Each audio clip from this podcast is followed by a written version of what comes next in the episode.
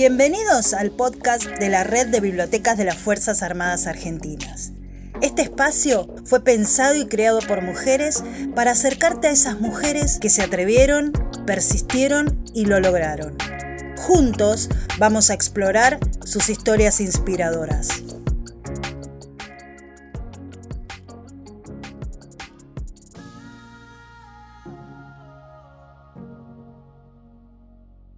Nombre es Melissa Acevedo y los voy a acompañar en este episodio de Mujeres con Historia. En esta oportunidad vamos a conversar con Celeste Saulo, quien tiene un currículum extenso, pero vamos a destacar algunas cuestiones. Por ejemplo, que ella es científica y docente argentina, que es doctora en ciencias de la atmósfera y es la primera mujer en dirigir el Servicio Meteorológico Nacional y en ingresar como vicepresidenta a la cúpula de la mayor entidad global en cuestiones del clima, la Organización Meteorológica Mundial. Como académica y docente en la Universidad de Buenos Aires, Celeste se desempeñó como directora del Departamento de Ciencias de la Atmósfera y los Océanos y actualmente es investigadora de CONICET y profesora asociada regular en la Facultad de Ciencias Exactas y Naturales de la Universidad de Buenos Aires. Hola Celeste, bienvenida. Vamos a iniciar esta charla hablando en principio de tu familia de origen. ¿Cómo estaba conformada? Hola, ¿qué tal, Melissa? Este, bueno, gracias por esta oportunidad de, conectarme con, este público. Y bueno, te cuento un poco cómo era mi familia de origen. Mi, papá era médico, se recibió siendo ya adulto, grande. Eh, yo, yo lo acompañé a recibir su título, de hecho. Eh, y mi mamá eh, había estudiado tres años en la Universidad de Ciencias Económicas y no culminó esa carrera, así que se, fue, se desempeñó como empleada administrativa. Eh, quizás este, un referente importante fueron mis abuelos paternos, en particular mi abuela, que fue maestra y directora de escuela. Así que mi familia, digamos, se componía, era pequeña y esas eran las características fundamental. ¿Y alguien en particular crees que heredaste el gusto por la ciencia? Bueno, en realidad es difícil saberlo. Lo que, eh, como te decía, eh, mi abuela claramente eh, como docente tenía algo que, a mí me, atrapaba y que me atrapó. De hecho, me dediqué a la docencia mucho.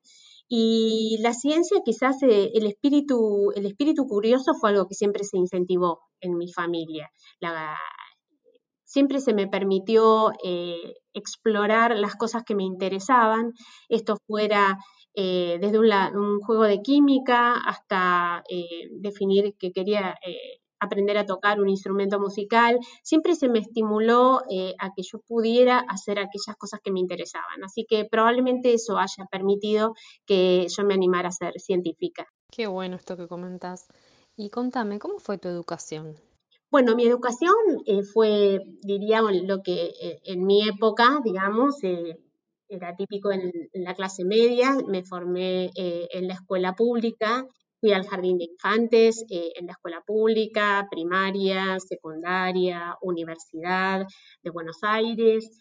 ahí obtuve mi título de grado y también en la Universidad de Buenos Aires obtuve mi título de posgrado. Así que bueno, eh, tengo un enorme eh, aprecio por la, por la educación pública, un enorme respeto por la educación pública. Eh, creo que me ha, dado, me ha dado todo lo que soy, me ha dado enormes oportunidades, no solo en cuanto a la calidad de, mi formación, en cuanto a la exigencia que he tenido en los distintos ámbitos y niveles, sino además este, en las enseñanzas de vida, en aprender a compartir y tener amigos y amigas de diferentes eh, lugares, de diferentes eh, condiciones, de diferentes culturas. En fin, me enseñó mucho más eh, que lo que a veces uno piensa que aprenda, puede aprender tradicionalmente en la escuela, ¿no? Ahora pensando en la carrera que elegiste, la meteorología, hace un tiempo la prensa decía que se reciben solo cinco meteorólogos al año. Mi pregunta es, ¿por qué elegiste esta carrera en vez de otras como por ejemplo la medicina? Bueno, eh, en realidad, em, terminando la secundaria, eh, estaba bastante eh, desorientada, si, si, es una palabra pertinente, pero estaba indecisa, claramente indecisa. En general me gustaba mucho la matemática, me gustaba mucho la física, eh, me gustaba em, también eh, todo lo que tuviera que ver con la literatura y la filosofía, entonces era como medio difícil lo mío y decidí eh, apoyarme en algún tipo de, test de orientación vocacional porque me costaba muchísimo elegir. Y en ese test de orientación vocacional quedó bastante claro que eh, tenía, digamos, una cierta facilidad o gusto por las matemáticas o la física, pero siempre eh, aplicado, aplicado algo que yo pudiera, este, de alguna manera, conocer de una manera menos abstracta, por decirlo más claramente. Y es así que en ese test me surgió como posibilidad la meteorología, también la geología, eh, también la astronomía, eh, y bueno, entonces este, eso me orientó hacia la Facultad de Ciencias Exactas y Naturales y fui con una, eh, en, aquel entonces, compañera del colegio secundario, eh, colega y, amiga de, la vida, este, que estaba completamente decidida a hacer meteorología y yo no tanto. así que fui y estuve analizando los programas de ciencias de la computación, que era otra cosa que me podía interesar, eh, y bueno, lo miré un rato en la, en la, biblioteca de la facultad, me acuerdo perfectamente, mientras mi compañera miraba el de meteorología y bueno, lo miré muy rápido, me resultó un poco incomprensible el programa de computación, tenés que pensar que cuando yo fui a, exactas eh, por los años 80 nadie tenía una computadora en su casa, o sea que hablar de algoritmos o, era como, como hablar de cosas que uno no podía ni imaginarse. Y bueno, entonces me aburrí y miré el programa de meteorología y dije, sí, este está bueno, este está, esto, esto está divertido, voy a hacer meteorología. Así que así fue que aparecí en meteorología eh, y bueno, con mucho apoyo de, mi familia también, porque era una carrera totalmente extraña para, para cualquiera de nosotros, cualquiera podía pensar en meteorología como eh, eh, la, persona que daba el pronóstico por TV, no como una carrera que se hacía en ciencias exactas. En fin, fue todo un, trabajo que no es que me costó tantísimo, eh, pero sí convencer a mis padres que, esa era mi elección, eh, que estaba bueno, que me gustaba, que, iba a encarar por ese lado. Y bueno, cuando, cuando les conté por qué, me dijeron, bueno, dale, ¿te gusta? Anda, para adelante. Excelente el apoyo de la familia. Y ahora me da curiosidad por tu compañera. Ella se recibió, ¿cómo le fue? Es una reconocida profesional también, se llama Inés Camilloni y bueno, su, perfil también es destacado. Este, ella se dedica mucho al tema del cambio climático y bueno, ha hecho enormes aportes en ese sentido. Volviendo a tu carrera, después te dedicaste a la investigación. ¿Cómo es hacer carrera científica para una mujer? ¿Cambian algo? Eh, lo primero que tengo para contar es que yo empecé a hacer carrera científica sin saber que estaba haciendo carrera científica. O sea, no había, no, no es que yo tenía tan claro que, estaba haciendo carrera científica. El tema es que me gradué, obtuve mi título de licenciada en ciencias eh, meteorológicas.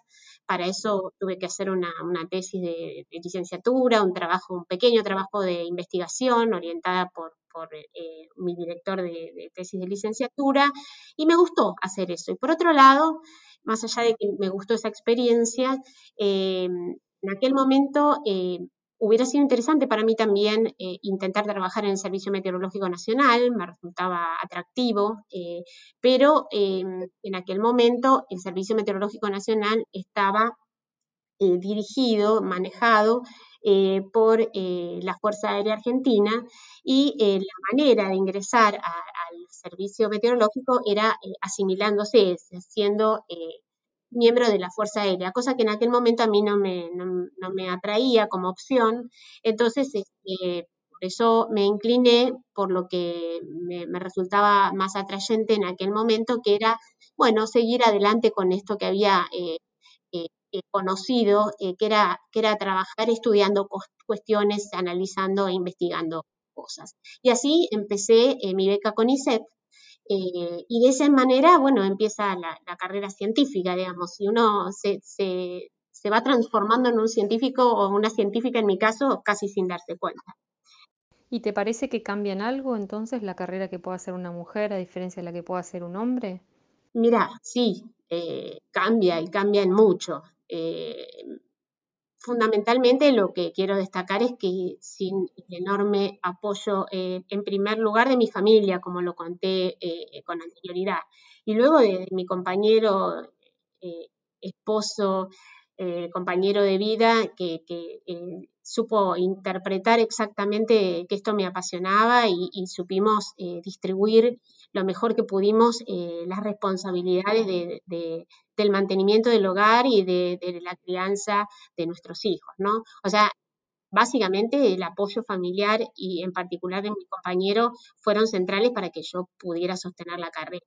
Eso no quiere decir que eh, la carrera eh, sea exactamente igual o en, el momento en que yo desarrollé mi carrera eh, hubiera sido igual para una mujer que para un hombre. Claramente no, era muy notorio como las mamás o las mujeres que teníamos hijos chicos, naturalmente, entre el jardín, bueno, ni hablar, embarazo, periodo de lactancia, jardín, horarios restringidos, todo eso hizo que yo tuviera una etapa de mi vida donde era muy poco competitiva, o sea, comparada con un varón de la misma edad, que yo con una carrera semejante, yo me había quedado bastante atrás en relación con los varones. Por otro lado, eh, también está, eh, hay que reconocer que en, meteorología somos muchas mujeres, fuimos muchas mujeres, eh, sobre todo en la época en que, en que yo me dediqué a, hacer mi doctorado y después en mis primeros años de carrera, la mayoría éramos mujeres, entre otras cosas, porque era una, era una, una elección, digamos, que te tenía que gustar mucho y, en principio eh, el tema de sostener un hogar era muy difícil. Yo era eh, doctoranda en, los 90. En los 90 eh, era la época en que a los científicos se los mandaba lavar los platos, los salarios eran bajísimos, con lo cual era muy difícil pensar en sostener un hogar fuertemente con un, con un ingreso, digamos, asociado a esta actividad. Entonces esto hizo que en general eh, hubiera un predominio de mujeres, por lo menos desde la meteorología, que es lo que yo conozco con más detalle, ¿no? Un predominio de mujeres. Y era, entonces, eh, parecía natural esto de eh, entender que, bueno, que en la lactancia, cuando los, los chicos son pequeños, y hay, hay, todo como, como un, entorno que tiene que sostener y, y acompañar esa, ese enlentecimiento, si querés, de la, del desarrollo profesional. Eso me pasó y bueno, por suerte tuve, eh, vuelvo a decir, familia, compañero, mis hijos mismos y sobre todo tutores, en particular eh, mi directora de tesis eh, es una mujer, y bueno, que supieron entender perfectamente esos altibajos que te dan en la carrera. Bueno, todo lo que comentás, a pesar de estos momentos que no estuviste tan presente en tu carrera, Pasó el tiempo y sos parte de dos hitos históricos importantísimos. Sos la primera mujer en dirigir el Servicio Meteorológico Nacional y la vicepresidenta de la Organización Meteorológica Mundial. ¿Esto lo imaginaste? ¿Lo pensaste de niña en algún momento? ¿Y por qué crees que es celeste, no? A diferencia de otras mujeres. Jamás me imaginé que iba a hacer la carrera que hice y que iba eh, a, llegar donde llegué en realidad, eh, como, desarrollé la carrera de científica y fui haciéndolo el paso a paso, siempre eh, mi meta eh, fue la pasión por lo que me gustaba, el convencimiento de que podía contribuir a que las cosas fueran mejor, por eso el convencimiento de que se podía generar conocimiento para la sociedad, la atracción por porque ese conocimiento no quedara en un anaquel, en un estante, sino que pudiera realmente traducirse en, cuestiones que le impactaran al, gran público, ¿no? Y eso me llevó al servicio meteorológico. Nunca me hubiera imaginado en el servicio meteorológico eh, cuando estaba muy, digamos, eh, acomodada en la facultad, acomodada en el sentido de asentada, ¿no? Ya conocía ese mundo, me, era familiar, me sentía cómoda, tenía mi grupo de investigación, eh, en fin, tenía una vida universitaria y académica, eh, a mi modo de ver, eh, muy gratificante, consolidada, acorde a la edad que yo tenía. pero bueno, el desafío del servicio meteorológico me, llamó, me llamó porque eh, yo veía que era una institución que, tenía mucho por, por, mejorar y que necesitaba más eh, agarrarse, acompañarse de la academia. Y creí que desde mi experiencia podía un poco eh, apalancar ese, ese nexo entre el servicio meteorológico y la academia, entonces, este, bueno, ese desafío me, apasionó. Y luego la Organización Meteorológica Mundial también me, me, llamó muchísimo la atención porque es este, una organización que reúne hoy en la actualidad a 193 países. Imagínate las diversidades, las asimetrías, eh, y bueno, ahí mi, convencimiento fue que, podía hacer algo por, eh, contribuir a achicar la brecha entre los países más desarrollados y los menos desarrollados y en particular contribuir a que eh, la meteorología en América del Sur alcance un desarrollo acorde a las necesidades de su sociedad. Esos, esos fueron los, los grandes incentivos que tuve y persiguiendo esos incentivos llegué a donde llegué, pero no, no buscaba nunca busqué el cargo, me, incentivaban los motivos, digamos, las cuestiones que había atrás de cada cosa. Excelente los motivos. Ahora dirigís el Servicio Meteorológico Nacional en un puesto jerárquico y ya hablamos de los distintos roles que una mujer puede tener y sus desafíos. ¿Hay en el Servicio Meteorológico alguna política de género que estés impulsando que nos quieras comentar? Bueno, yo creo que eh, es fundamental eh, establecer políticas de género. Ahora, em, en ese sentido, eh, destaco que el Ministerio de Defensa tiene una agenda al respecto y el Servicio Meteorológico Nacional se acopla a esa agenda. Em, en temas de, género, hay, digamos, instituciones que tienen muchísimo más desafíos más complejos y el servicio meteorológico en particular, por esas características que yo te digo, tiene, tiene una prevalencia importante, una importante cantidad de mujeres, eh, muchas también mujeres en cargos jerárquicos. Este, y esto eh, yo no te podría decir que es el resultado de una política escrita sobre un reglamento, pero sí es parte de una apertura de un eh, dar lugar, de un comprender estos momentos, como dije, en que la mujer por opción, por elección o por necesidad decide replegarse un poquito hasta que vuelve a, retomar fuerza para, para, para poder este, avanzar en su carrera. Bueno, es un trato de sí eh, gestionar una institución que sea inclusiva en este sentido, inclusiva en el, comprender los distintos momentos que tienen las personas. Eh, y esto le cabe no solo a las mujeres, le cabe a, todos los trabajadores trabajadoras. Creo que eh, si yo tengo que decir una política del servicio meteorológico es tratar de ser inclusivo en, un, en un gran sentido. Ahora, políticas específicas, puedo hablar, por ejemplo, del lactario que, no hemos podido inaugurar formalmente porque cuando estuvo listo eh, la pandemia eh, arrasó con la, con la presencialidad, pero eh, bueno, todo lo que está a mi alcance en materia de, facilitar el acceso a mamás y papás, porque creo que hay una clave ahí que es cuando uno decide este, formar una familia, niños, niñas, y, ahí es donde necesita eh, eh, el acompañamiento del, esquema de trabajo para que uno no, no, se, no se abrume frente a la diversidad de responsabilidades que surgen. Perfecto. Muchas gracias por tu tiempo y para cerrar te invito a que nos dejes una reflexión final para todas las mujeres y hombres que escuchen este episodio. Bueno, eh, quizás eh, mi, reflexión final es que eh, tenemos que aprender a, sortear dificultades. Y esto no es algo que nos sucede solamente a las mujeres. Eh, en particular, las mujeres tenemos un, conjunto de, desafíos que, tenemos que, tratar de, sortear. Para eso tenemos que apoyarnos, tenemos que sentirnos seguras en el sentido de querer dar esa, esa, esa batalla eh, por hacer lo que nos gusta, por lo que nos apasiona eh, y hacerlo con mucho amor.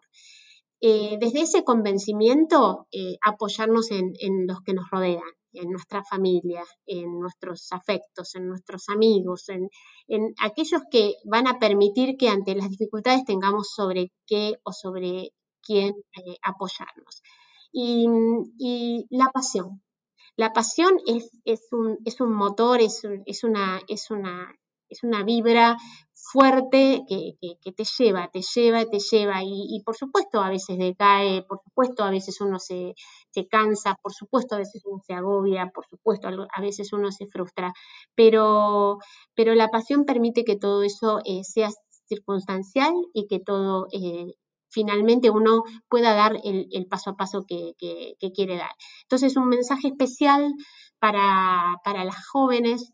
Eh, que, bueno, que, sepan comprender que cada momento de la vida hay que, hay que disfrutarlo y vivirlo intensamente, hay que elegir, hay que poder elegir, es fundamental ser dueña de, las elecciones eh, y una vez que uno eligió hay que jugársela eh, y no bajar los brazos. Es fundamental no bajar los brazos. Y también es fundamental siempre eh, mirar al costado y, tratar de darle una mano a aquella persona, y si es una mujer particularmente, que pueda necesitar esa mano, aprender a atenderla para que, para que cruce eh, eh, ese charquito, esa dificultad, lo que fuera, y se posicione del otro lado para que pueda seguir adelante.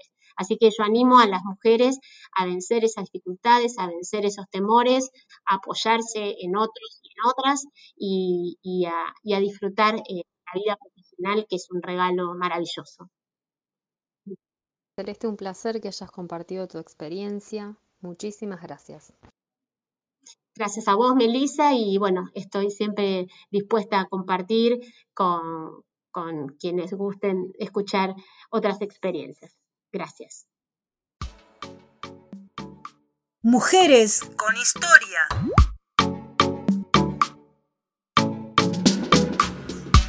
Ya conociste un poco más de nuestras mujeres. Te invito a que nos encontremos en nuestro próximo episodio de la mano de otra protagonista.